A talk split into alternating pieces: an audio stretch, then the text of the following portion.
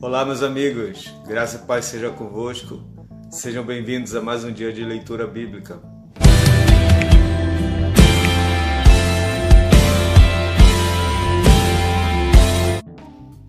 Paulo, apóstolo de Cristo Jesus pelo mandato de Deus, nosso Salvador, e de Cristo Jesus, nossa esperança. A Timóteo, verdadeiro filho na fé, graça, misericórdia e paz da parte de Deus Pai e de Cristo Jesus, nosso Senhor.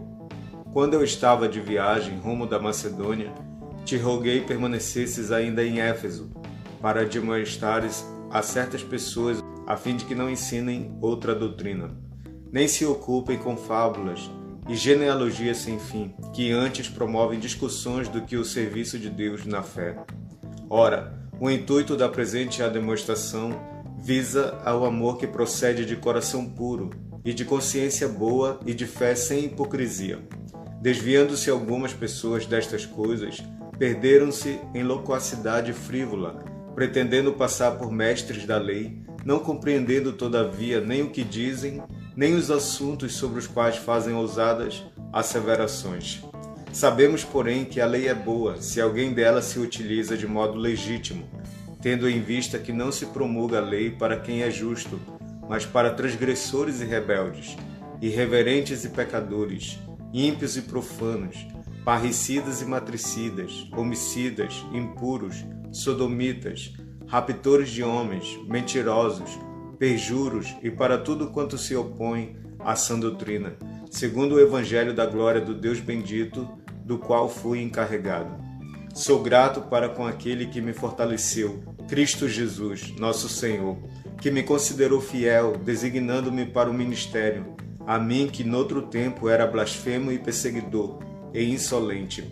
Mas obtive misericórdia, pois o fiz na ignorância, na incredulidade. Transbordou, porém, a graça de nosso Senhor com fé e amor que há em Cristo Jesus.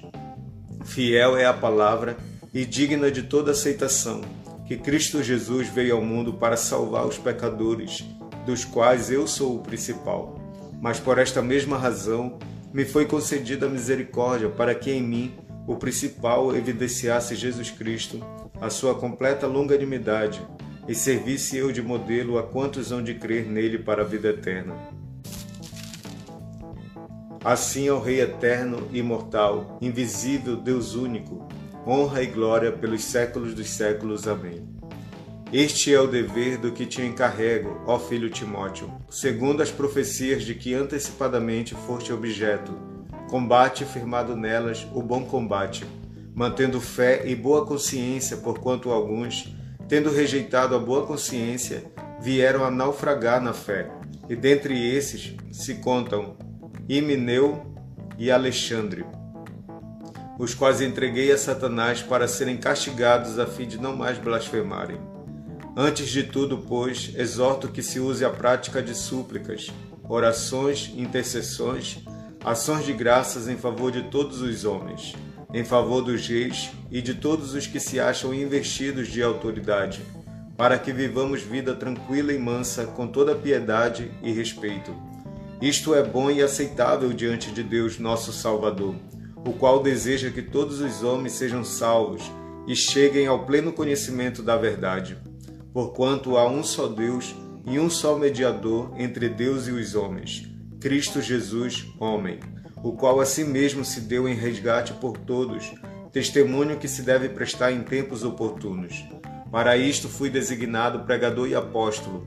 Afirmo a verdade, não minto, mestre dos gentios na fé e na verdade Quero, portanto, que os varões orem em todo lugar, levantando mãos santas, sem ira e sem animosidade, da mesma sorte que as mulheres em traje decente se ataviem com modéstia e bom senso, não com cabeleira frisada e com ouro, ou pérolas, ou vestuário, de, ou vestuário dispendioso, porém com boas obras, como é própria às mulheres que professam ser piedosas.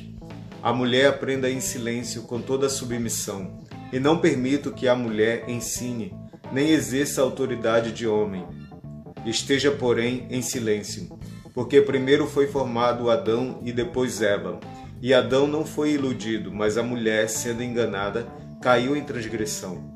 Todavia, será preservada através de sua missão de mãe, se ela permanecer em fé e amor e santificação com bom senso. Fiel é a palavra. Se alguém aspira ao episcopado, excelente obra almeja.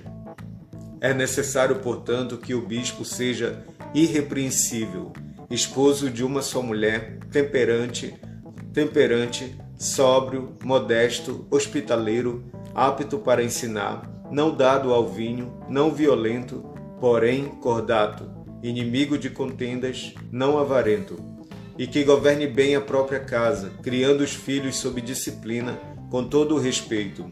Pois se alguém não sabe governar a própria casa, como cuidará da igreja de Deus?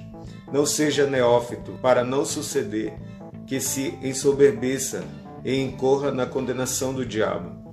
Pelo contrário, é necessário que ele tenha bom testemunho dos de fora, a fim de não cair no opróbrio e no laço do diabo. Semelhantemente, quanto a diáconos, é necessário que sejam respeitáveis, de uma só palavra, não inclinados a muito vinho, não cobiçosos de sorte da ganância, conservando o mistério da fé com a consciência limpa. Também sejam estes primeiramente experimentados, e se mostrarem irrepreensíveis, exerçam o diaconato. Da mesma sorte quanto a mulheres, é necessário que sejam elas respeitáveis, não maldizentes, temperantes e fiéis em tudo. O diácono seja marido de uma só mulher e governe bem seus filhos e a própria casa pois os que desempenharem bem o diaconato alcançam para si mesmos justa preeminência e muita intrepidez na fé em Cristo Jesus. Escrevo-te estas coisas, esperando em ver-te em breve, para que, se eu tardar, fiques ciente de como se deve proceder na casa de Deus, que é a igreja do Deus vivo, coluna e baluarte da verdade. Evidentemente, grande é o mistério da piedade Aquele que foi manifestado na carne, foi justificado em espírito, contemplado por anjos, pregado entre os gentios, crido no mundo, recebido na glória. Ora, o Espírito afirma expressamente que nos últimos tempos alguns apostatarão da fé por obedecerem a espíritos enganadores e a ensinos de demônios, pela hipocrisia dos que falam mentiras e que têm cauterizado a própria consciência, que proíbem o casamento e exigem abstinência de alimentos que Deus criou para serem recebidos com ações de graças, pelos fiéis e por quantos conhecem plenamente a verdade. Pois tudo que Deus criou é bom, e recebido com ações de graças, nada é recusável, porque pela palavra de Deus e pela oração é santificado. Expondo estas coisas aos irmãos, serás bom ministro de Cristo Jesus, alimentando com as palavras da fé e da boa doutrina que tens seguido, mas rejeita as fábulas profanas e de velhas caducas. Exercita-te pessoalmente na piedade, pois o exercício físico para pouco é proveitoso, mas a piedade para tudo é proveitosa, porque tem a promessa da vida que agora é e da que há de ser. Fiel é esta palavra e digna de inteira aceitação Ora, é para esse fim que labutamos e nos esforçamos sobremodo, porquanto temos posto a nossa esperança no Deus vivo, Salvador de todos os homens, especialmente dos fiéis. Ordena e ensina estas coisas. Ninguém despreze a tua mocidade, pelo contrário, torna-te padrão dos fiéis na palavra, no procedimento, no amor, na fé, na pureza. Até a minha chegada, Aplica-te à leitura, à exortação, ao ensino. Não te faças negligente para com o dom que há em ti, o qual te foi concedido mediante profecia, com a imposição das mãos dos presbíteros, com a imposição das mãos do presbitério. Medita estas coisas e nelas sê diligente para que o teu progresso a todos seja manifesto. Tem cuidado de ti mesmo e da doutrina. Continua nestes deveres porque fazendo assim salvarás também a ti mesmo, como aos teus ouvintes. Não repreendas ao homem idoso, antes exorta-o como a pai, aos moços como a irmãos, às mulheres idosas como a mães, às moças como a irmãs, com toda a pureza. Honra as viúvas, verdadeiramente viúvas. Mas se alguma viúva tem filhos ou netos, que estes aprendam primeiro a exercer piedade para com a própria casa e a recompensar a seus progenitores, pois isto é aceitável diante de Deus. Aquela, porém, que é verdadeiramente viúva e não tem amparo, espera em Deus e persevera em súplicas e orações, noite e dia.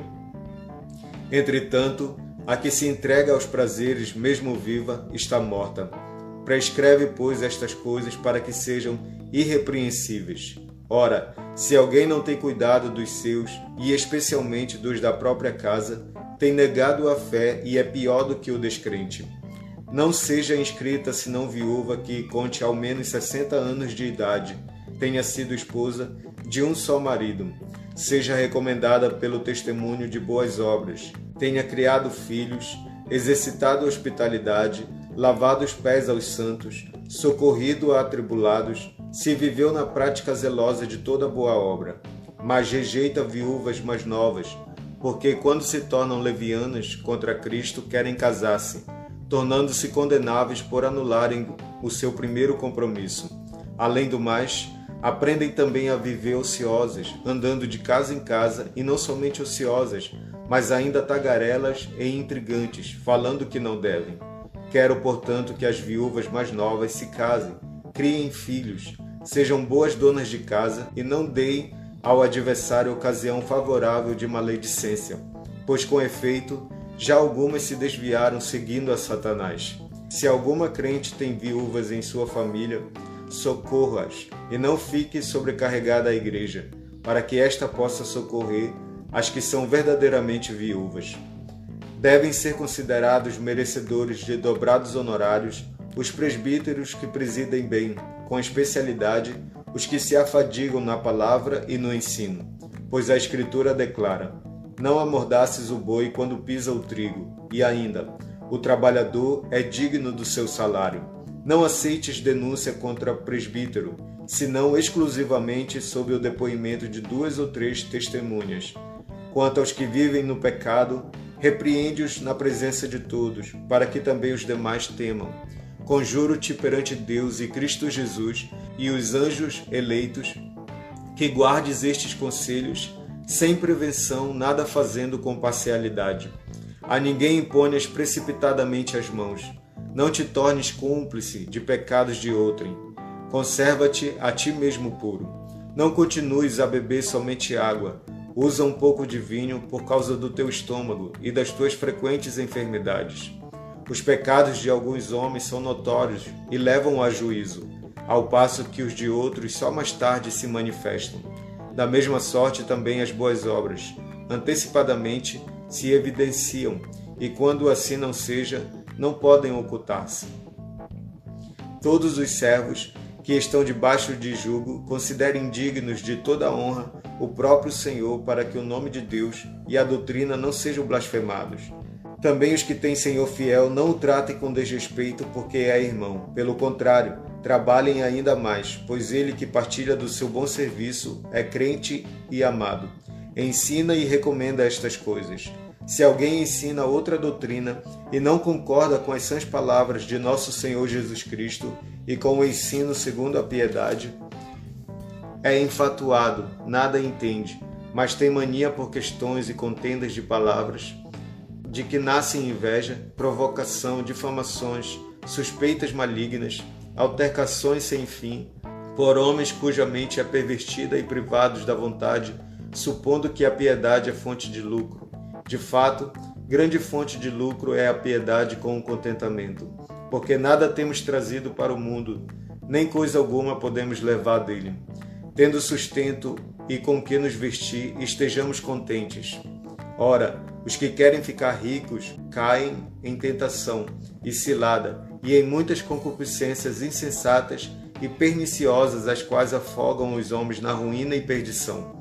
Porque o amor do dinheiro é a raiz de todos os males, e alguns nessa cobiça se desviaram da fé e a si mesmos se atormentaram com muitas dores. Tu, porém, ó homem de Deus, foge destas coisas. Antes, segue a justiça, a piedade, a fé, o amor, a constância, a mansidão Combate o bom combate da fé. Toma posse da vida eterna, para a qual também foste chamado, e de que fizeste a boa confissão perante muitas testemunhas.